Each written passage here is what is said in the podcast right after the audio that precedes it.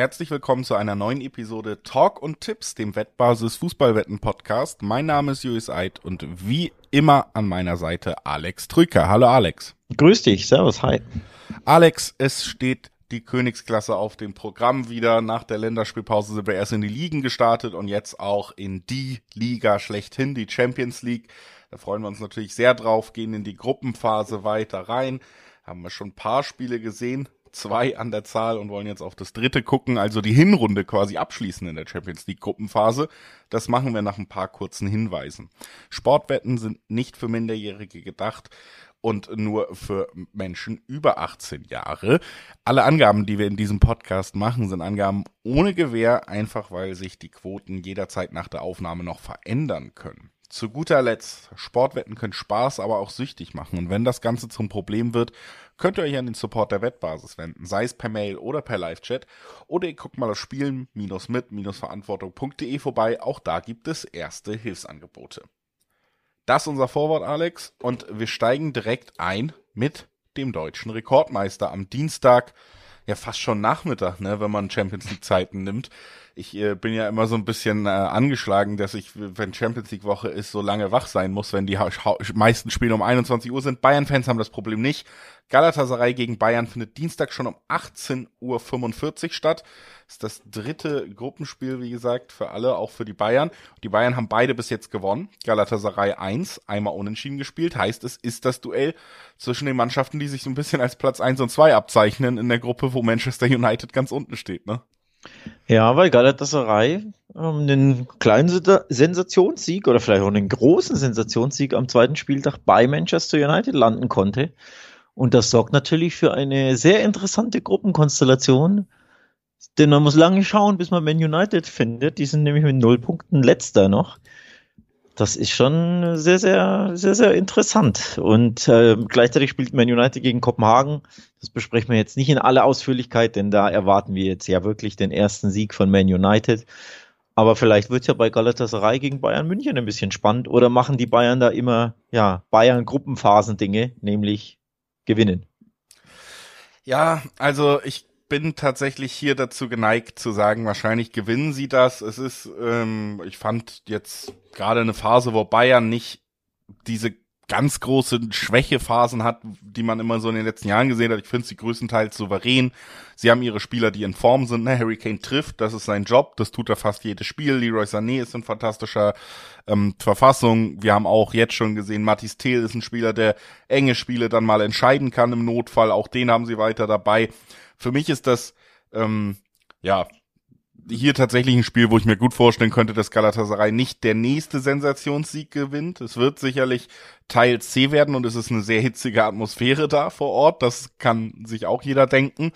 Es kommt natürlich auch dazu, dass äh, Mauro Icardi, der ähm, ja unter anderem gegen United sehr entscheidend war, ausfallen wird. Der ist am Wochenende, hat er sich verletzt und wird nicht spielen können. Ich finde, das ist schon auch ein Manko, Gerade wenn man dann eben aufs United-Spiel guckt, da hat er ja am Ende den Deckel drauf gemacht. Und deswegen insgesamt tendiere ich schon dazu, dass die Bayern dieses Spiel wieder für sich entscheiden werden. Aber wie so oft bei den Bayern bin ich mir nicht ganz so sicher, ob das auch ohne Gegentor vonstatten geht, selbst ohne Icardi. Ja, in Kopenhagen war es ja zum Beispiel auch eng, ne? Da gingen wir eher von einer klaren Sache aus oder von einem ungefährdeten Sieg. Und da hatten die Bayern überraschend, muss man sagen, wie ich finde, gehörig Probleme. Ähm, lagen ja zwischenzeitlich, glaube ich, sogar da hinten ne, und haben dann das Spiel gedreht. Ähm, spätes Tor von äh, dem von dir angesprochenen äh, Mathis Tell, glaube ich, oder? Ja. Ich meine, ich meine, er hat den Siegtreffer irgendwie in der 85. oder so, 83. geschossen. Also da hatte Bayern schon mal gehörige Probleme und das war in Anführungszeichen nur Kopenhagen. Und du hast hast die Atmosphäre bei Galatasaray angesprochen. Da soll es ja immer richtig zugehen. Ich war noch nicht vor Ort, aber das soll wohl das lauteste Stadionerlebnis schlechthin sein, also ohrenbetäubend laut. Hat, hat er nicht, war das Timo Werner, der da mal einen hohen Hörsturz sogar hatte bei einem Spiel in Galatasaray mit Leipzig? Ich meine schon, oder mit Chelsea. Ähm, also da bin ich auf die Atmosphäre gespannt, wenn Galatasaray da auch in Führung gehen kann. Dann wird's vielleicht richtig schwierig. Aber unterm Strich glaube ich trotzdem an den Bayern-Sieg, denn es gibt ein paar Statistiken, die sind so dermaßen deutlich, also wirklich auch überraschend. Ähm, ja, also überraschende Statistiken. Beispielsweise hat Galatasaray zu Hause in der Champions League noch nie gegen eine deutsche Mannschaft gewinnen können. Hätte ich so nicht gedacht. ist absolut, äh, ja, eine erstaunliche Statistik. Hätte ich schon gedacht, irgendwann mal ein Heimsieg gegen, ne? Nee, gab es noch nie gegen eine deutsche Mannschaft. Gleichzeitig haben die Bayern ihre letzten fünf Spiele gegen türkische Mannschaften nicht nur allesamt gewonnen, sogar mit einer Scoreline von 18 zu 1. Also da, da ist eine klare Dominanz der Bayern gegen türkische Mannschaften zu sehen. Und deswegen neige ich dann irgendwie schon zu sagen, am Ende, vielleicht hat Bayern wieder ein bisschen Probleme, vielleicht gibt es wieder ein 2 zu 1 mit Gegentor, wie du es tippst, aber ich tue mich schwer dabei, den Bayern am Ende nicht den, den Auswärtssieg zu prognostizieren. Ja, insgesamt Bayern auch eine der souveränsten Gruppenphasenmannschaften in der Champions League. Da hat man echt eigentlich immer das Gefühl, dass sie wissen, was ihr Job ist. Ich, hinten raus, vielleicht, wenn sie frühzeitig qualifiziert sind, muss man nochmal gucken. Aber ja, das ist eben ein Punkt, kann man ja auch nochmal dazu nehmen zu den Statistiken, die du gesagt hast. Bayern in den letzten 18 Auswärtsspielen in der Champions League Gruppenphase ungeschlagen, 16 Siege und nur zwei Unentschieden. Wirklich bemerkenswert. Eine bemerkenswerte Statistik. Sie sind auch gegen Galatasaray der Favorit und es würde mich irgendwie wundern, wenn sie es da dann aus der Hand geben, komplett. Also für mich Bayern-Sieg mit über 2,5 Toren vielleicht, da hat man dann auch dieses 1-1 vielleicht mit drin, wenn man, wenn man einen Rückstand gerät oder wenn man ein Gegentor bekommt und dann eben 2-1 am Ende gewinnt. Also ich sehe da auf jeden Fall die drei Punkte. Kann mir vorstellen, dass es vielleicht ein bisschen kniffliger wird, auch weil Goretzka jetzt noch ausfällt und man im Mittelfeld ja nicht wahnsinnig breit besetzt ist. Also ähm, das sind natürlich auch wieder Sachen, wo gebastelt werden muss. Aber insgesamt, glaube ich, sind wir uns einig, Alex Bayern gewinnt. Ähm, und damit können wir auf das erste Spiel heute, glaube ich, auch schon den Deckel drauf machen und weitergehen zum zweiten Spiel, was wir uns hier als besonders spannend und besprechenswert rausgesucht haben. Das ist dann um 21 Uhr. Sevilla gegen Arsenal haben wir auf dem Zettel und Arsenal ja in der Liga nicht ganz so überzeugend wie letztes Jahr zu dieser Zeit. Auch gegen ein schwächelndes Chelsea konnten sie am Wochenende nicht gewinnen, sondern nur spät das Unentschieden retten. Und jetzt geht es gegen Sevilla, die eigentlichen Europaprofis. Muss aber dazu sagen, Alex, Sevilla scheint schon wieder so ein bisschen den Plan zu haben, die Euroleague gewinnen zu wollen. ja, denn sie sind in Gruppe B mit zwei Punkten. Just Dritter und wenn es so bleibt, spielen sie nächstes Jahr wieder Europa League, da wo sie sich so dermaßen wohlfühlen. Ja, in der Champions League irgendwie klappt es für Sevilla in der Vorrunde ähm, seit Jahren nicht so. Da gab es das Heimunentschieden gegen Lens, das war schon enttäuschend. Und danach waren sie aber wirklich sehr, sehr nah dran, ähm, das Spiel zu gewinnen am zweiten Spieltag und spielten da ja nur äh, unentschieden in Eindhoven, kassierten aber das Gegentor in der, ich glaube, 95. Minute. Also sehr, sehr bitter, sonst hätte Sevilla dann den ersten Sieg schon eingefahren. Das war ähm, unglücklich. Und eine richtige Überraschung gab es ja im Parallelspiel, denn da hat er Arsenal, die jetzt auch nicht so prickelnd gestartet sind, in Lens verloren. Und das war, glaube ich, so eine der größten Überraschungen am zweiten Spieltag. Also von daher mit Blick auf die Tabelle, die haben drei Punkte Arsenal, die anderen zwei Punkte Sevilla. Da hätte man sich schon ein bisschen mehr erwarten können von den eigentlichen vermeintlichen Gruppenfavoriten. Sevilla hat ja auch schon den Trainer entlassen war mit Mendilibar unzufrieden. Ähm, jetzt kam äh, der Ex-Uruguay-Coach Diego Alonso und hat gegen Real Madrid immerhin nach einer guten Leistung einen Punkt geholt. Also das ist ein kleiner Mutmacher vor dem direkt nächsten sehr, sehr knackigen Spiel der Sevillanos zu Hause gegen Arsenal. Also zwei, zwei Big Games in Folge mit neuem Trainer. Ich bin mal gespannt, was das gibt. Ja, also Arsenal es ist natürlich trotzdem ein starker Start in die Premier League gewesen, ne? außer Frage. Stehen auf Platz zwei der Tabelle, ein Punkt vor Liverpool und ähm, wenn ich es richtig im Kopf habe, einen Punkt hinter, nee, punktgleich sogar mit Manchester City an der Tabellenspitze. Also da kann man nicht meckern. Was man nur sagen muss, ist, dass sich halt in diesem letzten Spiel und auch in den Wochen davor angedeutet hat, dass es eben nicht so berauschend war wie dann teilweise. Also der Fußball ist ein bisschen mehr Arbeit für Arsenal im Moment als im letzten Jahr. Das sieht man ganz klar. Und jetzt hat man spätestens nach diesem Chelsea-Spiel, ähm, wo man 2-0 zurücklag, wie gesagt, und erst in der 77. und 84. dann doch noch auf den Unentschieden kam, schon wieder eine kleine Torwartdiskussion aufgemacht, denn äh, Raya ist ja reingerutscht für Ramsdale, hat ihn von der Nummer 1 verdrängt, sah da wirklich nicht gut aus, direkt kamen die Rufe, weil Ramsdale ja auch nie einen richtig schlechten Job gemacht hat, ne? Also da gibt's eine kleine Unsicherheit auf dieser Position und wird auch spannend zu sehen zu sein, ob Ateta vielleicht direkt reagiert, weil es ja jetzt auch ein anderer Wettbewerb ist, wäre ja schon irgendwie eine Möglichkeit, direkt wieder den Torwart mal durchzuwechseln und das ist immer so ein kleiner Unsicherheitsfaktor. Auf der anderen Seite, du hast es gesagt, Sevilla kann richtig, richtig eklig sein. Hat man auch beim 2-2 äh, gegen Real gesehen. Sie haben ähm, durchaus ein Gefühl dafür, wie man in Europa gewinnt. Am Ende, wenn ich das so aufwiege, könnte ich mir halt tatsächlich hier ganz gut vorstellen, dass wir wie in beiden anderen Sevilla-Spielen sogar wieder ein Unentschieden sehen. Gehe ich mit, kann ich mir auch gut vorstellen, denn ich fand ähm, Sevilla sehr, sehr gut gegen Real Madrid am Wochenende.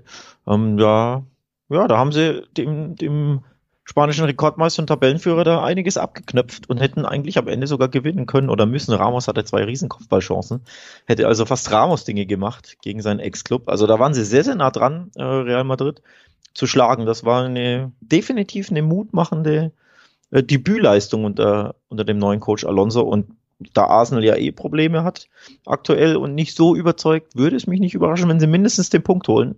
Sollten natürlich dafür in Führung gehen, das würde mal helfen. Nicht wieder hinten dran sein. Grundsätzlich, also ich hier ähm, wirklich ein Spiel auf das Messer schneide, überrascht natürlich dann auch nicht, wenn, weiß ich nicht, kurz vor Schluss dann Saka mal entwischt und Arsenal das doch irgendwie 2-1 gewinnt. Das sind ja immer wirklich auch knappe Spiele, schwer zu, zu tippende Spiele. Ich wäre eher beim Unentschieden da, ähm, dabei bei deinem Tipp. Um auf Nummer sicher zu gehen, würde ich aber eher sagen, ich glaube, bei beide treffen. Denn Sevilla hat wirklich ja teilweise sehr, sehr gut gespielt gegen Real Madrid. Arsenal ist ja sowieso immer für Tore gut. Also ich glaube, ähm, das 1-1 ist vom Ergebnis so, vom Bauchgefühl das Ergebnis, das ich erwarte, aber Tore auf beiden Seiten. Und wenn dann der eine Gegner das eine Tor mehr erzielt, dann ist man wenigstens auf der sicheren Seite. Also beide treffen und oder unentschieden sind hier meine Tipps. Ja, gehe ich eigentlich so mit, will aber noch kurz anmerken, auch wenn ich den Sevilla-Sieg ähm, ja vielleicht sogar einen Ticken weniger sehe als den Arsenal-Sieg mit dem Entwischen am Ende, was du angesprochen hast, das stimmt. Aber trotzdem sei einmal erwähnt, doppelte Chance. Sevilla Heimsieg oder Unentschieden gibt über Zweierquoten und da Ui. hat man dann eben zwei von drei Ausgängen in einem Spiel abgedeckt, was meiner Meinung nach schon sehr eng sein wird. Ne? Also da, da kann man mit einem gewissen Risiko, sieht man auch im Vergleich, ne, doppelte Chance Sevilla unentschieden ist ein bisschen höher als Arsenal alleine im Dreiweg, aber ähm, da kann man eben zwei von drei Ausgängen abdecken, die ich auch nicht ausschließen würde, die natürlich auch das Unentschieden mit drin haben und dann eben diesen kleinen Bonuskonter auf Sevilla-Seite quasi, wenn man es so sieht. Also das sei auch aus meiner Sicht einmal erwähnt, finde ich gar nicht so uninteressant. Bevor wir weitermachen mit dem nächsten Spiel, das wir beide nicht so uninteressant finden. Deswegen haben wir es hier in unserer Auflistung drin. Union Berlin gegen Neapel. Und äh, ja, ein Union Berlin, das nicht nur auf den ersten Champions League-Punkt der Vereinsgeschichte wartet, sondern mittlerweile, glaube ich, auch in der Bundesliga seit sechs Spieltagen auf einen Punkt. Also ein Union Berlin ergebnistechnisch so schwach, wie wir es noch nie gesehen haben. Ja, definitiv. Und jetzt hast du schon ziemlich Druck in der Champions League mit Blick auf die Gruppen, äh, Gruppe C. Da bist du punktlos letzter, hast ja auch ähm, das äh, ja wahrscheinlich Entscheidungsspiel gegen Braga um Rang 3 unglücklich verloren nach 2-0 Führung zu Hause im Olympiastadion. Sehr, sehr bitter gegen den direkten Konkurrenten höchstwahrscheinlich, wie wir es ja vor, vor der Gruppenphase oder bei der Auslosung besprochen hatten. Und jetzt stehst du da mit null Punkten und es kommt der amtierende italienische Meister nach Berlin also das wird nicht leichter, das Unterfangen, endlich mal wieder ja diese, diese Negativserie, diese unheimliche durch, zu durchbrechen. Es fällt mir ein bisschen schwer zu glauben, dass das gegen Neapel jetzt klappt, um ehrlich zu sein. Ich hätte eher gedacht, es klappt gegen Stuttgart am Wochenende. Ja. Da hat es jetzt nicht geklappt, gab es ja wieder eine, ja fast schon eine Klatsche, muss man ja sagen, eine sehr klare Niederlage, zumindest vom Ergebnis her. Jetzt gegen Neapel haben wir da groß Hoffnung, dass Union hier was holt. Mach uns doch mal Hoffnung, Julius. Naja, also was man ja auf jeden Fall da mal ins Feld führen kann, ist auf der psychologischen Ebene, wenn du diesen grauen Liga-Alltag hat, hast und da will nicht viel klappen und jetzt das dritte Mal in deinem Leben erst die Champions League-Hymne Heimspiel in deiner eigenen Stadt, aber eben nicht im eigenen Stadion, ne? Das ist dann wieder ein kleines Wehmutströpfchen vielleicht, aber trotzdem.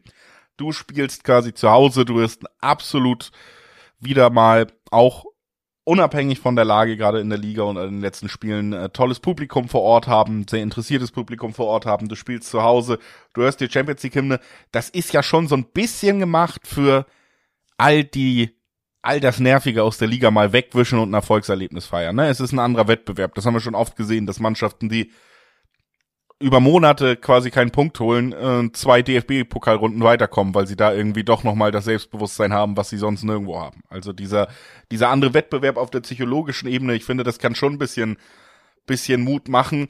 Mhm. Was halt überhaupt keinen Mut macht, ist, ähm, ja einfach die Begründung auch, warum Union in der Liga vor allen Dingen auch so schwach dasteht. In der Champions League waren es ja akzeptable Leistungen. In der Liga siehst du aber ganz klar, dass diese Tugenden nicht mehr funktionieren, die Union zusammengehalten haben. Ne? Man verteidigt nicht geschlossen genug. Die Umschaltbewegung in der Defensive, also wenn der Gegner den Ball gewinnt, sind viel weniger existent. Es sind zu wenig Spieler um, hinterm Ball und wenn sie hinterm Ball sind, stehen sie nicht gut. Also diese Struktur, die Union getragen hat seit Jahren, die löst sich auf. Und da ist die Frage, okay, ist der Trainer zu lange da? Hat es sich tatsächlich überlebt, dieses System? Woran liegt's? Sind, man darf auch nicht vergessen, ne, Union tätigt jedes Jahr, jeden Sommer 20 Transfers gefühlt und äh, wechselt die Mannschaft dadurch. Sind die Spieler dieses Mal, die gekommen sind, nicht dafür gemacht? Hat man da einen Fehler gemacht? Im Scouting vielleicht? Hat, ist ja auch ein bisschen mehr auf größere Namen gegangen, ne? Vielleicht war das ähm, das erste Mal jetzt so ein kleiner Fehler. Ich denke schon, Union hat mittlerweile auch die Qualität, sich in der Liga zu fangen und jetzt nichts mit dem Abstieg zu tun zu haben, aber so wie sie im Moment spielen, ich habe mit Mutmachen angefangen, jetzt muss ich ihn nehmen, sehe ich sie nicht in der Lage, eine Mannschaft wie Neapel, die natürlich jetzt auch mit einem Trainerwechsel schon in der Saison gestartet ist und sich ein bisschen gefangen hat, ne, in der Liga jetzt aus den letzten vier Spielen drei gewonnen. Ähm, ich sehe sie im Moment so nicht in der Lage, sie aufzuhalten, einfach, wie gesagt, aufgrund der, der Spielweise, der wirklich diese Standardtugenden irgendwie fehlen. Ja, zuletzt ähm, Neapel jetzt wieder mit einem Sieg am Wochenende bei Hellas Verona, aber davor war jetzt auch nicht alles äh, so glänzend. Ähm, da gab es ja eine Heimniederlage gegen Florenz, gegen Real Madrid in der Champions League, sehr, sehr unglücklich in einem ja ziemlich spektakulären Spiel zu Hause 2 zu 3 verloren. Es gab auch schon äh, Punktverluste gegen Bologna und Genoa, den Aufsteiger, also eigentlich Gegner, die der Meister letztes Jahr klar dominiert hätte und klar geschlagen hätte. Da hat man Probleme gehabt. Also sie sind schon anfällig, Neapel. Und ich, vielleicht mache ich mal ein bisschen Mut für die Unioner. Eigentlich ist ja das so ein Highlight-Spiel. Du hast es angesprochen, dass ihnen auch deswegen liegen könnte, liegen sollte, weil sie der Underdog sind. Und man weiß ja bei Union, sie mögen diese Underdog-Rolle. Also niemand ist hier sauer, wenn sie im Olympiastadion mit 25, 30, 35 Prozent Ballbesitz agieren und dann über Umschaltsituationen, Konter und Standards äh, gefährlich werden und Neapel den Ball hat, aber wenig Ideen. Diese Underdog-Rolle sollte Union normalerweise liegen oder lag Union in den letzten zwei, drei Jahren. Wenn sie das wieder auf den Platz bekommen, könnten sie schon Neapel irgendwie nerven und stören und vielleicht hier was Zählbares mitnehmen. Aber aktuell, ja, macht das nicht ganz so viel Hoffnung, was man von Union sieht. Aber diese Underdog-Rolle, die hätten sie oder haben sie zumindest in diesem Spiel wieder. Denn Neapel wird hier, glaube ich, nicht hinfahren mit äh, dem Gedanken, ja, wir wollen nur einen Punkt. Denn Blick auf die Tabelle, sie sind ja auch nur mit drei Punkten gestartet, also aktuell ja auch nicht, nicht so auf Kurs, Achtelfinale. Von daher, vielleicht liegt ja Union die Underdog-Rolle gepaart mit diesem Highlight-Spiel, ne, Ausbrechen aus dem Alltag. Und dann gibt's vielleicht mal was Zählbares. Quotentechnisch sehr interessant, auf beide Mannschaften mal zu blicken. Ne? 380er, 390er Quoten auf Union sehr, sehr hoch dotiert und hohe Einser plus niedrige Zweierquoten auf Neapel. Ja. Da, davor also locke ich fast schon ein bisschen das macht den Deal am Ende für mich klar, was ich hier tippen werde, denn ich finde die Quoten auf Neapel echt, echt gut, wenn du dir wirklich anguckst.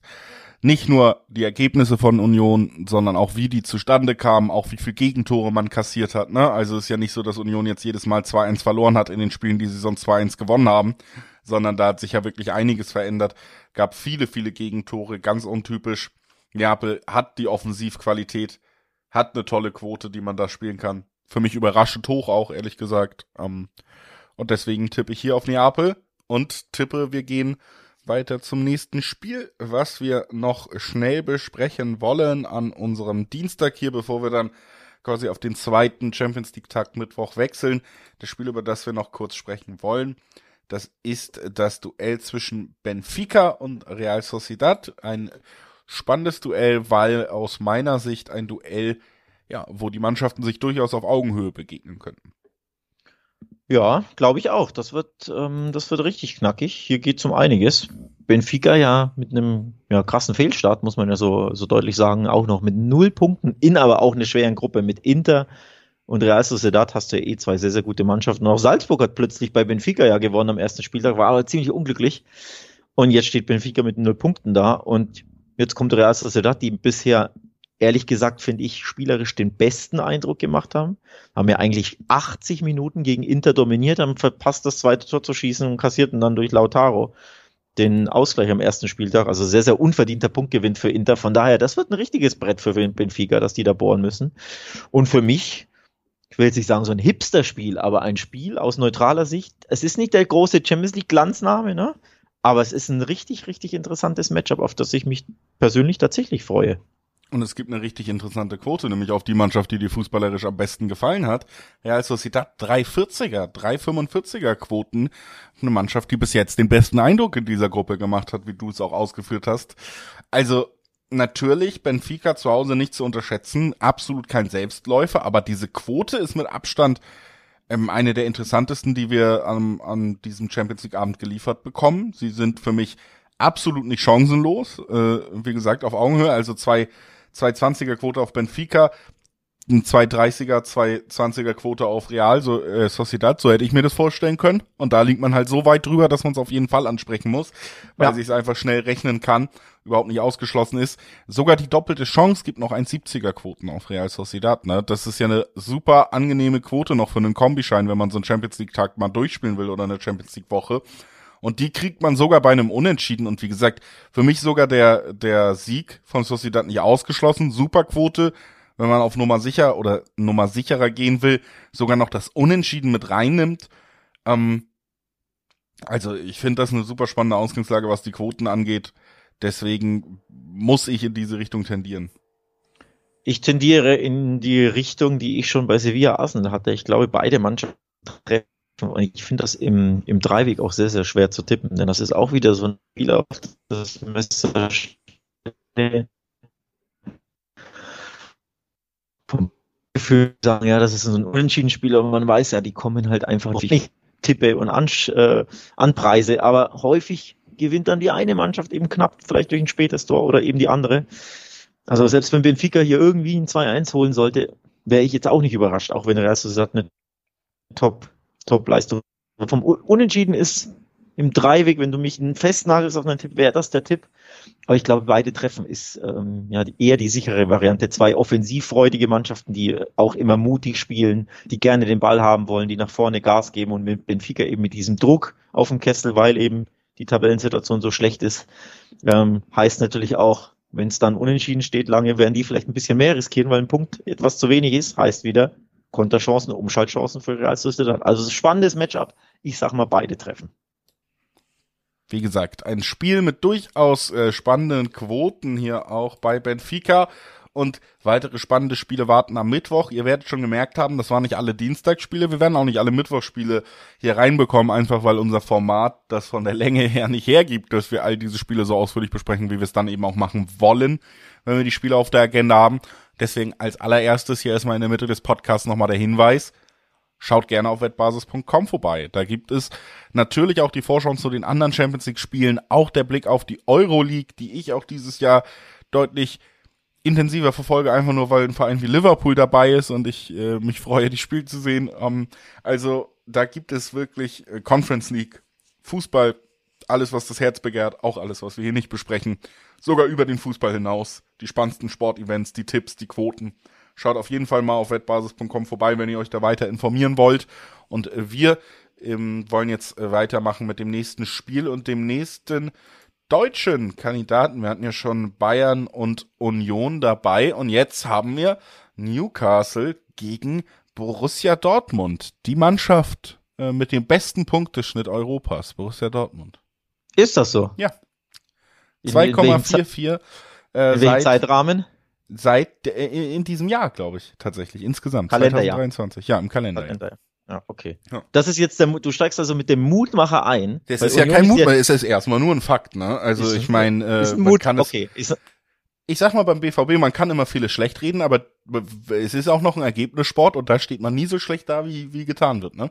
Ja, aber leider tust du hier jeden, gefühlt jeden zweiten Donnerstag oder, oder Montag so, als wenn alles schlecht wäre. Das kann man zum an, anderen, wie, ich, wie, ich, wie lange ich schlafen konnte vor der Aufnahme. Ja, und zum einen ist es natürlich trotzdem, auch wenn es ein Fakt ist, ein mutmachender Fakt für den BVB, der ein bisschen Mut braucht.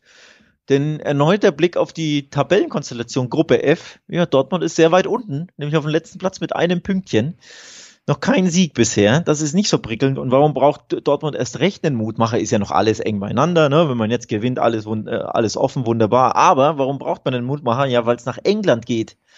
Und da sieht's für historisch gesehen Stichwort Statistik für den BVB nicht ganz so prickelnd aus. In England gab es in der Vereinshistorie überhaupt erst vier Siege für den BVB. Das ist nicht sonderlich viel.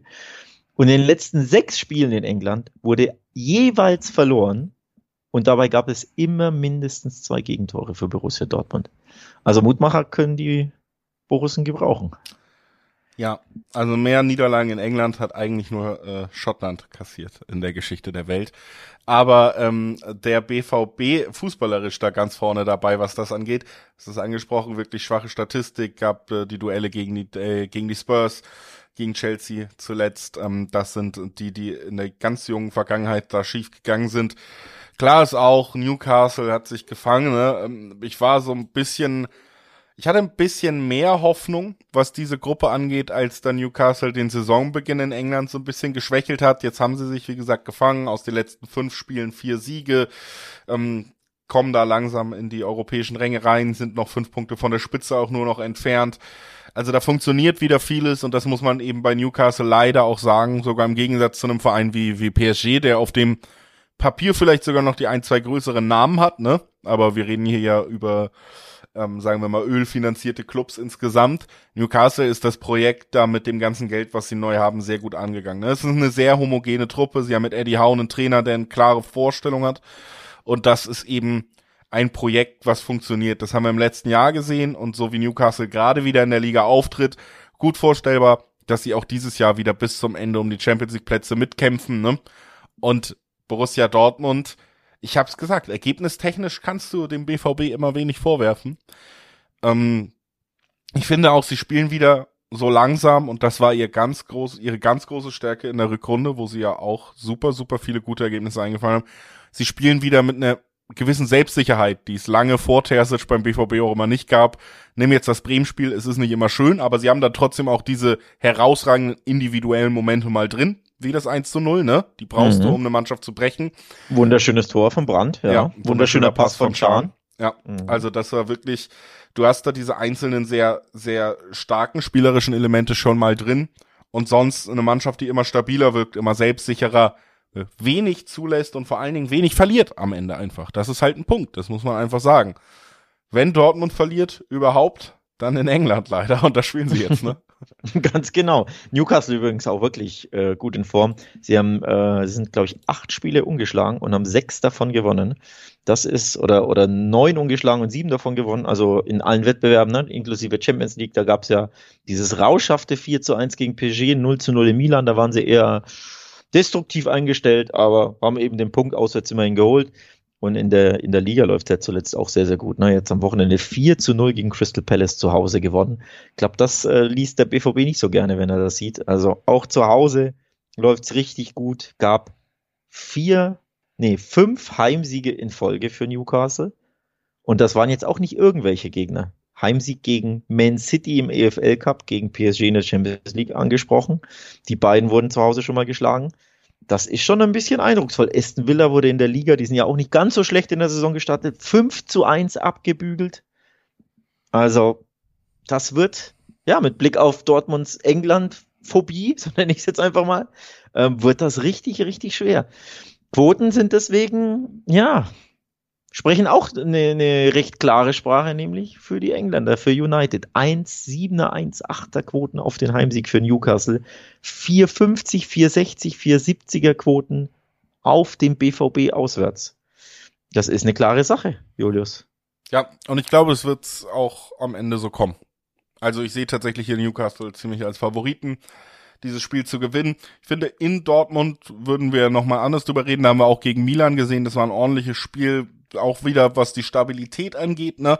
Aber ich glaube noch nicht, dass man die Balance gefunden hat und gerade auswärts ist man eben auch schwächer als in Dortmund. Das kommt dazu. Und ähm, ich glaube, man hat noch nicht ganz diese Balance gefunden, um eine wirklich hochklassige Mannschaft zu besiegen oder wirklich Punkte abzuringen wie Newcastle. In dem Sinne, dass wenn man sich auf die Stabilität konzentriert, das ist gegen PSG schiefgegangen, da war alles schlecht. Da war vorne schlecht, hinten schlecht. Gegen Milan. Mitte schlecht, Ja, auch schlecht. Genau, gegen Milan hat man sich äh, auf die Defensive konzentriert, das Spiel kontrolliert und es hat funktioniert, in dem Sinne, dass man kein Gegentor bekommen hat, aber eben auch keins machen konnte. Und ich glaube, diesen Schritt, dass man jetzt beide Teile des Spiels so im Griff hat gegen Newcastle, dass es funktioniert, dass man da einen Punkt mitnehmen kann, der ist noch nicht ganz erreicht. Vielleicht kommt der im nächsten Heimspiel dann schon. Deswegen auch ähm, mit Blick auf die Tabelle ähm, man war meiner Meinung nach ein bisschen die bessere Mannschaft, dass man so ungefährlich war gegen Milan, trotzdem sehr, sehr ärgerlich, weil diese drei Punkte in den Heimspielen, die sind schon wichtig, wenn man hier irgendwas reißen will in dieser Gruppe, ne? Mhm. Ähm, hat man liegen lassen und man wird jetzt nicht nachliegen können aus meiner Sicht. Es wird ja kein berauschendes Fußballspiel werden. Der BVB wird seinen Teil dazu beitragen, dass es vielleicht ähm, ja ein ein eher unspektakuläres Spiel wird, vielleicht nicht viele Tore insgesamt gibt. Und das meine ich auch positiv, nämlich auf der defensiven Art und Weise. Aber am Ende sehe ich schon zu Hause Newcastle hier vorne mit einem Tor. Oha, oha. Dann, das wäre, das wäre nicht so gut. Kein Sieg aus drei Spielen. Dann würde man auf jeden Fall letzter schon mal bleiben und die Hoffnungen auf die, aufs Achtelfinale in der Champions League, die würden schwinden. Letztes Jahr übrigens Newcastle in der Premier League zu Hause richtig gut unterwegs. Von 19 Heimspielen hatten sie nur zwei verloren. Der viertbeste Record war das. Und in 19 Heimspielen auch nur 14 Gegentore kassiert. Also auch die Abwehr zu Hause schon das ziemliche Prunkstück von, von Newcastle United. Hier haben sie auch Tore geschossen, 36 an der Zahl. Da gab es aber ne, andere Mannschaften, Arsenal City, die haben natürlich da äh, zu Hause wesentlich mehr Tore geschossen, aber vor allem die, die Defensive war, meine ich, nach United letztes Jahr die beste Heimdefensive der kompletten Liga. Also Newcastle zu Hause, das ist schon, das ist schon schwer, ein schwer zu knackender Gegner. In dieser Saison haben sie vier von fünf Heimspielen in der Premier League zum Beispiel gewonnen. Also die sind wirklich schwer zu knacken. Deswegen den Dortmund-Sieg, das wäre schon ein fettes, fettes, großes Ausrufezeichen. Aber diese Vierer-, Fünfer-Quoten da, die kommen nicht von ungefähr. Das ist natürlich tolles Value, dass man dann sagt, ja, man riskiert oder geht auf die doppelte Chance X2.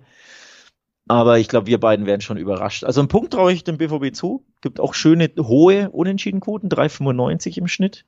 Da bin ich schon dabei, dass ich sage, es läuft nicht immer so glatt für Newcastle wie PSG. Da waren gefühlt sechs Torschüsse aufs Tor und vier davon drin. Also da haben sie aus sehr, sehr wenig XG unfassbar viel gemacht. Also es ist nicht so, dass die dich ne, komplett komplett unter Druck stellen, 90 Minuten lang und irgendwie 25 Torschüsse haben und lauter Großchancen. Das ist jetzt auch nicht Man City.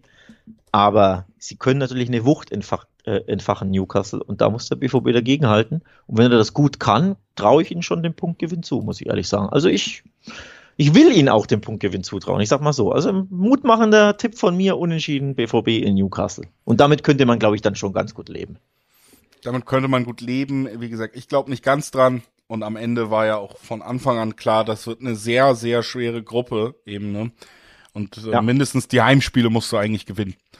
Und ja, da das kommen hat ja man nicht zwei. getan. Ähm, kommen zwei. zwei. kommen noch. Mal gucken, ob es da zumindest diese positiven Erlebnisse gibt. Vielleicht gibt es den Euroleague-Platz. Wir werden es weiter beobachten, wie es bei Dortmund da aussieht und machen jetzt weiter mit dem nächsten deutschen Vertreter. Der hat eine nicht so schwere Gruppe bekommen, kann man erstmal sagen. Und dem hat dann auch noch der letzte, der zweite Spieltag einen kleinen Gefallen getan. Denn wir sind ja in der Gruppe G bei Leipzig. Die spielen jetzt gegen Rote Stern Belgrad. In der Gruppe ist Manchester City ganz vorne, logischerweise zwei Siege, zwei Spiele. Dann kommt Leipzig und dahinter Young Boys und Roter Stern, die vermeintlichen Outsider, die sich auch noch unentschieden trennen. Besser kann's ja für dich als Zweiten quasi nicht laufen. Ähm, Leipzig hat die Chance, quasi jetzt schon fünf Punkte von beiden wegzuziehen auf Platz zwei, wenn die Young Boys gegen City verlieren, was einen nicht wundern würde, und wenn sie selber gegen Roter Stern gewinnen. Tolle Ausgangslage, können es klar machen. Und ja, es würde mich ehrlich gesagt auch wundern, wenn sie es nicht tun. Also für mich ja. sind sie Favorit und es ist, glaube ich, wenn wir auch drauf gucken, insgesamt nach äh, Barca gegen Schachtja das Spiel mit den niedrigsten Quoten auf eine Mannschaft. 1,20er, 1,24er Quoten im Schnitt auf Leipzig und 1,21er mhm. auf Barca. Ne? Also da gibt's und, auch nicht und Man, Man, City ist auch noch dabei. Die haben auch nur 1,20er im Schnitt. Also ja. das sind die drei das ja, sind eben die beiden Spiele, ne? wie du es angesprochen hast, die zwei klaren Favoriten in dieser Gruppe, sowohl die Leipziger mit 1-2er-Quoten im Heimspiel gegen Roter Stern, als auch Man City 1-2er-Quoten im Auswärtsspiel auf Kunstrasen in Bern bei den Young Boys. Also wirklich die zwei klaren Favoriten. Und ähm, ja, wir könnten jetzt fünf bis zehn Minuten drüber sprechen, was bei Leipzig so möglich sein sollte, aber oder ne, wo die Gefahren liegen, dies, das, aber sehen wir da beide große Gefahr? Ehrlich gesagt, nein. Deswegen ja, ich glaube, es wird so eintreffen, wie du es gesagt hast, die beiden Favoriten, sowohl Man City als auch Leipzig, werden die drei Punkte einfahren und dann ist diese Gruppe D, äh, nicht Gruppe D, dann ist diese Gruppe G, sorry, ziemlich trist aus einem Spannungspunkt heraus betrachtet, nämlich klarer Erster, klarer Zweiter und zwei klare, ja, Hinterbänkler in der Gruppe, die dann mit einem Pünktchen um Rang 3 streiten. Und das war irgendwie auch vor der oder bei der Auslosung das Gefühl, dass es so kommen wird. Und das, glaube, es wird nach dem dritten Spieltag schon schnell genau so sein. Ja, also Hälfte der Gruppe gespielt, über die Hälfte der Gruppe dann, äh, kann man sagen, schon entschieden, wenn es so kommt, wie wir es hier sehen. Und ja, würde ich am Ende auch so mitgehen, wie du sagst. Man könnte es länger besprechen, aber am Ende haben wir jetzt theoretisch zwei Spiele und eine ganze Gruppe besprochen in zwei Minuten. Ist ja auch nicht so schlecht.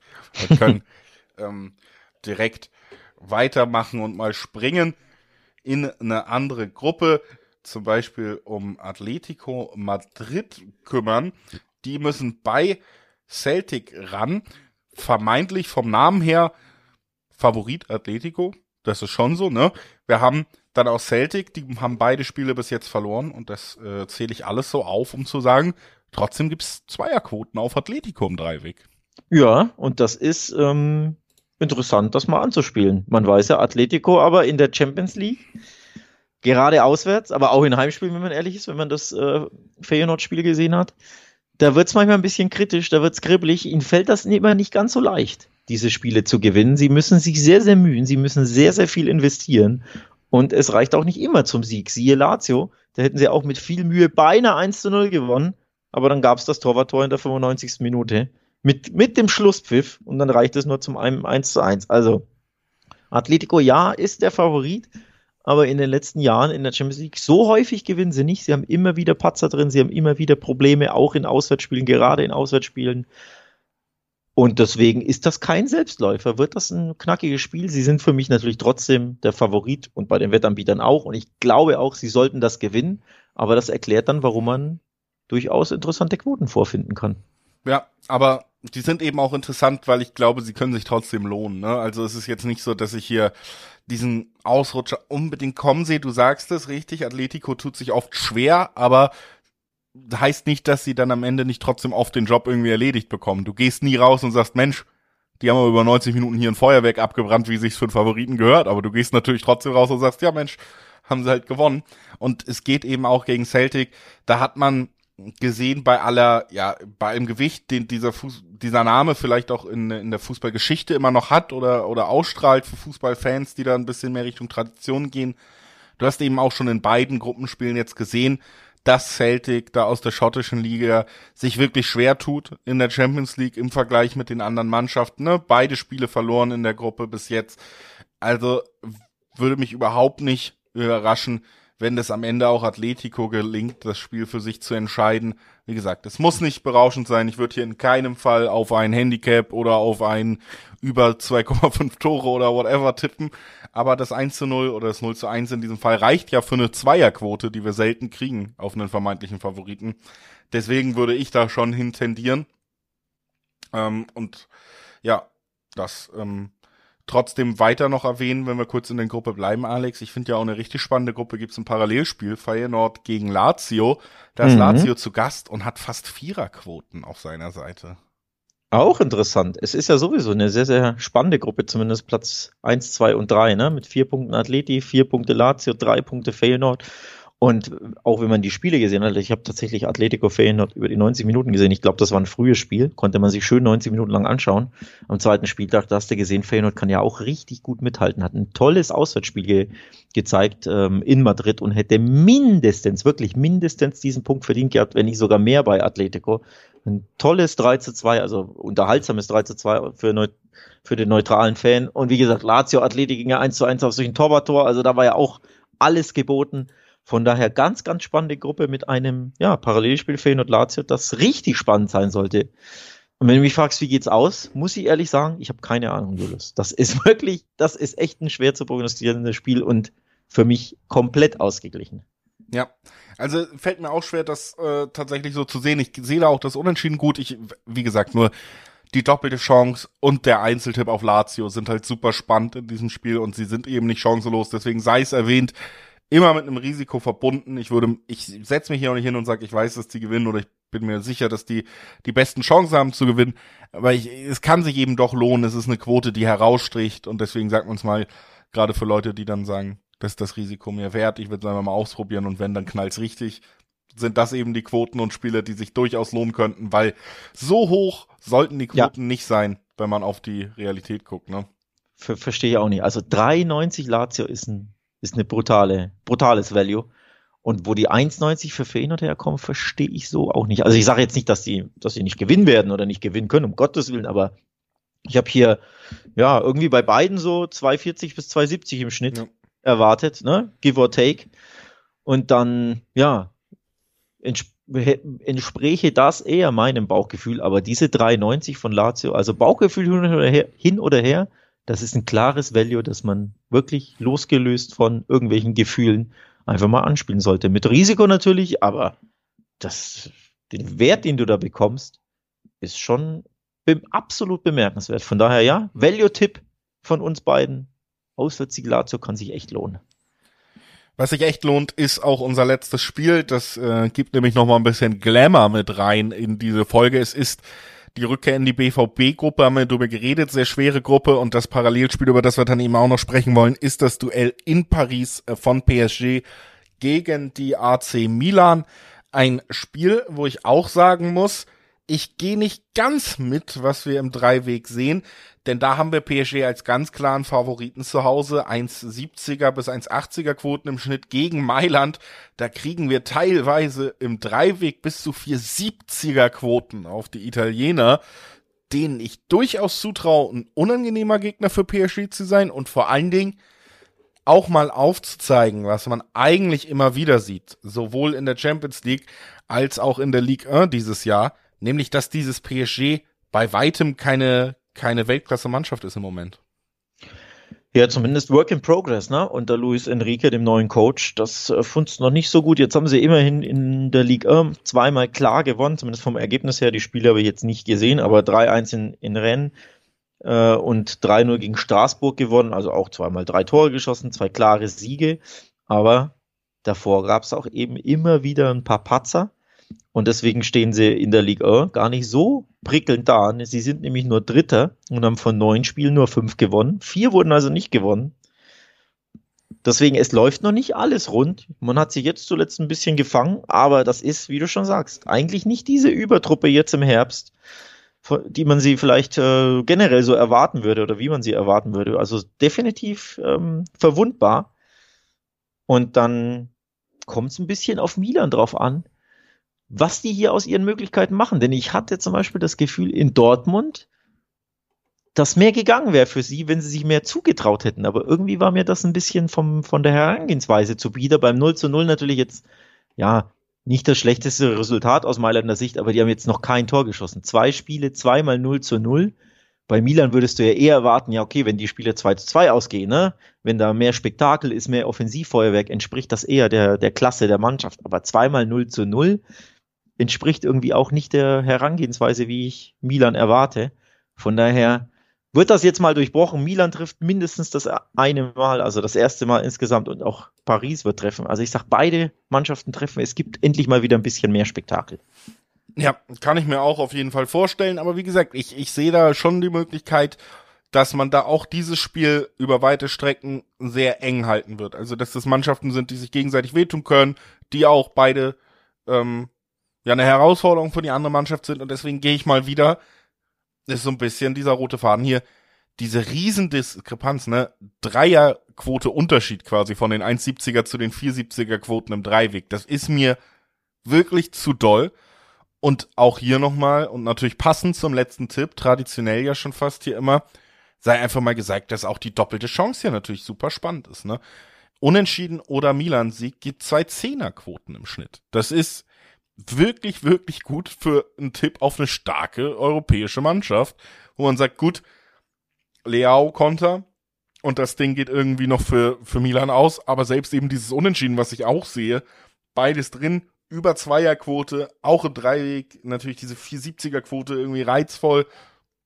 Ich sag nicht, dass PSG das nicht gewinnen kann, aber ich finde auch hier dieser Unterschied zwischen PSG gewinnt und ich krieg 1,70er Quoten oder wir sehen Unentschieden oder Mailand Sieg und krieg, ich krieg trotzdem noch zwei Zehnerquoten. Das ist einfach ein zu großer Unterschied für mich, um das so, so liegen zu lassen.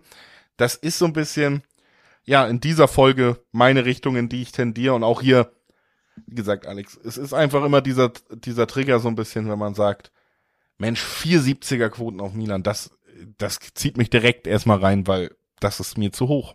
Ja, verstehe ich völlig. Auch da wieder ein Top-Value für ja einen riskanten Tipp. Aber ausgeschlossen ist das nicht, dass, mir, dass Paris erneut patzt, mal ausgekontert wird. Wie gesagt, sie haben ja in der Ligue 1 vier von neun Spiele nicht gewonnen, dreimal nur unentschieden, einmal verloren und das sind jetzt nicht die aller ne, größten Gegner, die man da faced. Äh, also zum Beispiel gegen, gegen Nizza 2 zu 3 zu Hause verloren als Beispiel. Das ist die eine Heimniederlage, die es da gegeben hat. Sei nun mal erwähnt. Deswegen quotentechnisch super, super spannende Sache. Riskant ja, aber Champions League, ne? Spiele auf das Messer schneide, da kann es auch mal, kann es auch mal den großen Auswärtssieg der Mailänder geben. In einer spannenden Gruppe, in der sowieso alles möglich ist. Also von daher blicken wir sehr, sehr gespannt auf diese Gruppe der Dortmunder, die Gruppe F, und schauen mal, was die bringt. Vielleicht bringt sie ja die ein oder andere Überraschung mit sich. Ich sag trotzdem, beide Treffen ist der sichere Tipp, wenn man hier nicht so sehr ins Risiko gehen wird. Denn Milan muss doch jetzt am dritten Spieltag mal ein Tor schießen und PSG zu Hause mit Mbappé schießt ja eh immer mindestens ein Tor normalerweise. Von daher sage ich mal Tore auf beiden Seiten hier. Ja, dann sind wir am Ende unserer Spielauswahl angekommen, um hier auf den dritten Gruppenspieltag der Champions League zu schauen.